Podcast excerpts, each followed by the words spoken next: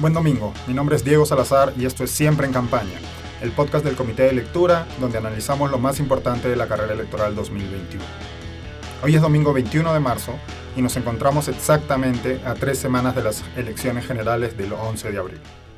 A la espera del debate de esta noche, un aperitivo de la serie de debates oficiales organizados por el Jurado Nacional de Elecciones para los próximos días 28, 29 y 30, quiero compartir hoy con ustedes una reflexión.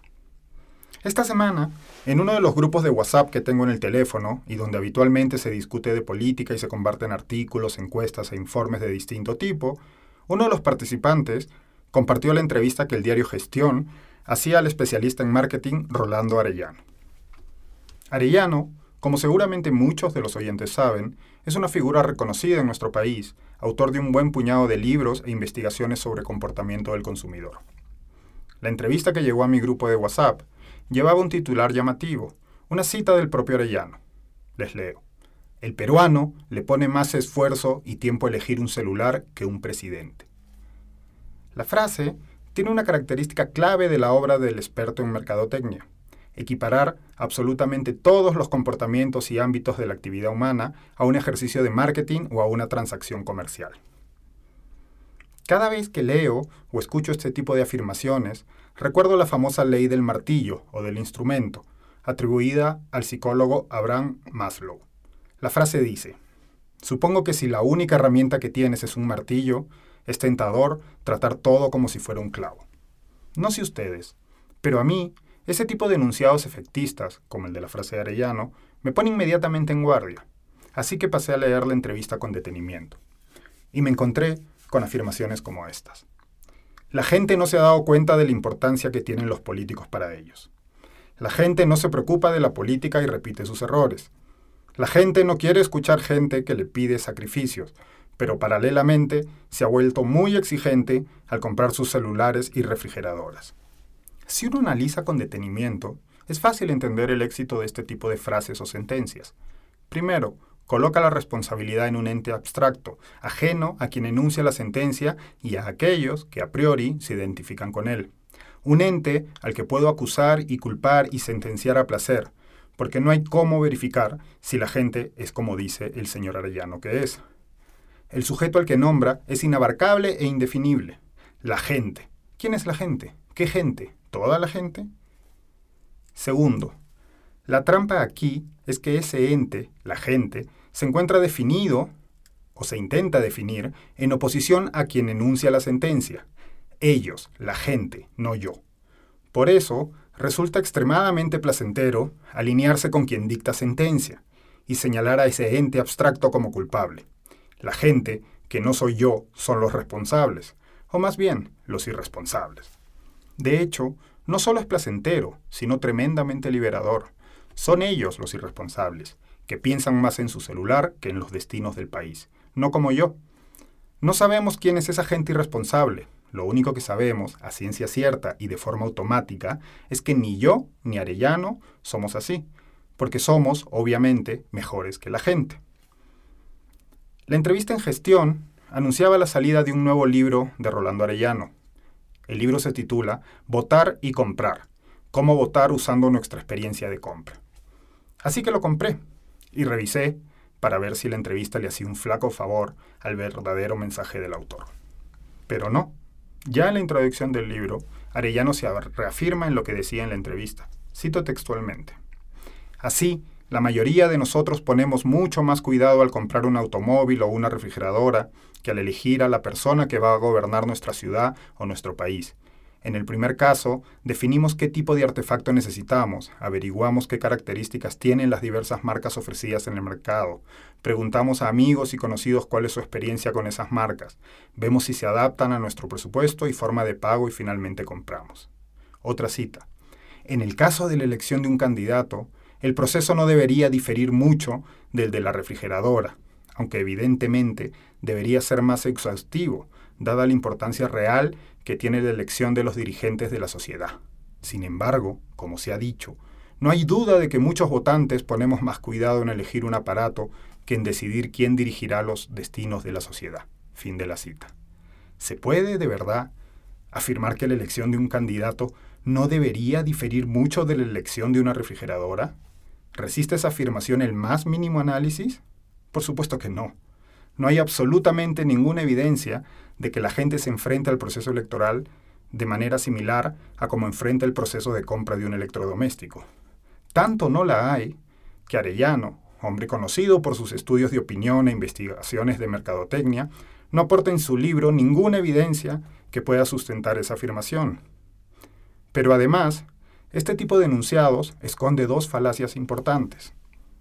Primero, a diferencia de lo que ocurre en la compra de un electrodoméstico o un teléfono celular, cuando uno debe elegir una opción electoral, el menú es extremadamente limitado, incluso cuando, como ocurre en esta elección presidencial, existen 18 opciones. ¿Existen, para seguir con la analogía de Arellano, solo 18 opciones de celulares o refrigeradoras en el mercado? Por supuesto que no. Existen infinitamente más. Opciones, además, que son distintas dependiendo de un sinfín de factores, empezando tan solo por el capital del que dispone el consumidor para realizar la compra. En una elección presidencial, por el contrario, las opciones son las mismas para todos, independientemente de cuánto estemos dispuestos a invertir en el proceso. La otra falacia presente es la del consumidor racional o objetivo. En un momento del libro, Arellano escribe, terminamos comprando al presidente con muy poco análisis objetivo, como si nos decidiéramos por un tipo de auto solamente por su color externo o el sonido de su motor, sin averiguar si realmente tiene la potencia y la capacidad de transportarnos donde queremos ir. Por esa razón, generalmente terminamos decepcionados con la elección y en vez de avanzar en democracia retrocedemos. Sin duda, eso ocurre porque no entendemos bien qué beneficios podríamos obtener del Estado si le dedicáramos más tiempo a elegir mejor a los dirigentes. Primero, sabemos, y Arellano lo sabe, porque es su especialidad, que las decisiones de los consumidores no son 100% objetivas, ni mucho menos, y no están guiadas por una tabulación racional de los pros y contras de los productos que tienen delante. Existe un sinfín de evidencia al respecto, evidencia que incluso yo he podido leer y encontrar citada en anteriores libros del autor. Sabemos también que los electores tampoco elegimos así, y que una buena parte de nuestra decisión se encuentra atada a simpatías o antipatías que no tienen nada de racionales u objetivas. En ese sentido, les recomiendo los libros de Jonathan Haidt y también los de Drew Weston, que investigan, analizan y explican en profundidad la forma en que distintos grupos de personas configuran sus preferencias electorales. Pero además, y aquí termino, si un consumidor no encuentra el producto que lo satisface, puede o bien seguir buscando o incluso decidir no realizar la compra hasta que aparezca un producto que sea de su agrado. Los electores, por supuesto, no tenemos ese lujo. Cada cinco años, si es que no medie una crisis tan grave como la que nos obliga a votar por el Congreso dos veces en los últimos dos años, debemos elegir sí o sí con el menú que tenemos delante. Un menú que a menos que decidamos incursionar en política activa, lo que es un derecho y no una obligación, no tenemos ninguna posibilidad de cambiar, al menos en el corto plazo. Podemos culpar a los electores de tener que elegir entre las opciones presentes en este proceso electoral. Recordemos, de hecho, que hasta hace unas semanas un porcentaje alrededor del 30% nos decía que no se sentía cómodo con ninguna de las opciones, podemos culpar a los electores por elegir entre una u otro, cuando tenemos bastante claro que muchos no estamos satisfechos con las opciones? Creo que no. Si queremos contribuir a mejorar la vida política del país, hace falta que encontremos la forma de no reducir la conversación y el debate a una falaz relación consumidor-proveedor que trata a los ciudadanos como irresponsables. Por mucho que algunos se empeñen, y aunque a primera vista a todos les parezca un clavo, las soluciones no están todas concentradas en su martillo.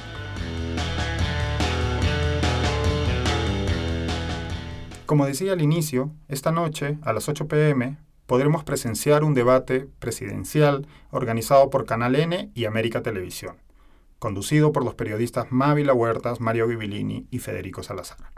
Participarán cinco candidatos a la presidencia, Johnny Lescano, George Forsyth, Keiko Fujimori, Verónica Mendoza y Daniel Urresti. Lastimosamente, el debate no contará con uno de los candidatos que viene asomando entre los primeros puestos en las últimas encuestas, Rafael López Aliaga, de Renovación Popular. quien una vez más se ha negado a participar. Según ha explicado Clara Elvira Ospina, directora periodística de Canal N y América Noticias, el equipo del candidato López Aliaga confirmó en un inicio su presencia y luego canceló. Algo similar ocurrió ya hace unas semanas, cuando el mismo candidato se negó a participar en un debate organizado por El Comercio, diario de la misma empresa editora dueña de Canal N y América Noticias. En ese momento, tras cancelar su participación, López Aliaga indicó en un comunicado que declinó participar porque no se le incluía en el debate principal, con los candidatos de los primeros puestos, sino en un segundo debate. Y aprovechó la ocasión para atacar de forma frontal al diario El Comercio y sus periodistas. Esta vez, para justificar su negativa a participar en el debate de hoy, López Aliaga y sus simpatizantes han pasado a atacar a la periodista Mávila Huertas. Por supuesto, el señor López Aliaga es libre de asistir o no a los debates que prefiera, pero resulta preocupante que de forma consistente se niegue a discutir de forma pública con otros candidatos y que para justificar sus decisiones se dedique a atacar a los medios que con mayor o menor razón lo critican. De hecho, no solo la prensa que López Aliaga ha empezado a atacar de forma desproporcionada. Esta semana, sus abogados informaron que habían entablado una denuncia penal contra el también candidato presidencial Julio Guzmán por el delito de difamación agravada. Según la denuncia, Guzmán habría difamado al candidato de Renovación Popular al indicar que protege a miembros del sodalicio. Llama la atención que López Aliaga y sus representantes estén dispuestos a llevar a la vía judicial esa declaración, cuando el candidato de Renovación Popular no tiene reparos en calificar de forma completamente falsa e injuriosa al presidente Francisco Sagasti de Terruco durante una entrevista hace unos días. No solo no existe ninguna evidencia que justifique ese calificativo, sino que todos deberíamos entender que las disputas políticas tienen unas reglas mínimas de conducta y respeto por los rivales. Habla mal del candidato López Aliaga y de su respeto por las normas democráticas, que en lugar de acceder a discutir de forma pública y cara a cara, opte constantemente por las descalificaciones gruesas a diestra y siniestra. Eso ha sido todo por hoy. Muchas gracias por escuchar siempre en campaña. La cobertura electoral del Comité de Lectura sigue creciendo. Los invito a revisar nuestros feeds en SoundCloud, Apple Podcasts o Spotify, donde se encuentran todos los podcasts que producimos. Semana quiero recomendarles la nueva temporada de Divina Política, donde el abogado y profesor Guillermo Flores Borda conversa con distintos candidatos y candidatas sobre las relaciones entre política y fe. También quiero recomendarles el más reciente episodio de Caja de Herramientas para Pensar la Política, donde Natalia Ames, Mateus Calderón y Roberto Brañez analizan las representaciones de masculinidad, feminidad, paternidad y maternidad en el discurso de los distintos candidatos. Pueden también seguirnos en las distintas redes sociales del Comité de Lectura, tanto en Facebook como Twitter e Instagram. Queremos escuchar sus dudas, preguntas y sugerencias, así que además de contactarnos a través de redes, pueden escribirme directamente a mi email diego.comitedelectura.pe. El equipo detrás de Siempre en Campaña está integrado por Vania García, Daniela Meneses, Mateo Calderón y Alejandra Costa. Si disfrutan de este o los otros podcasts que producimos, así como de nuestros newsletters, los invito a apoyar el trabajo que hacemos convirtiéndose en suscriptores del Comité de Lectura. Pueden hacerlo en nuestra página web, comitedelectura.pe. Hasta el próximo domingo. Muchas gracias.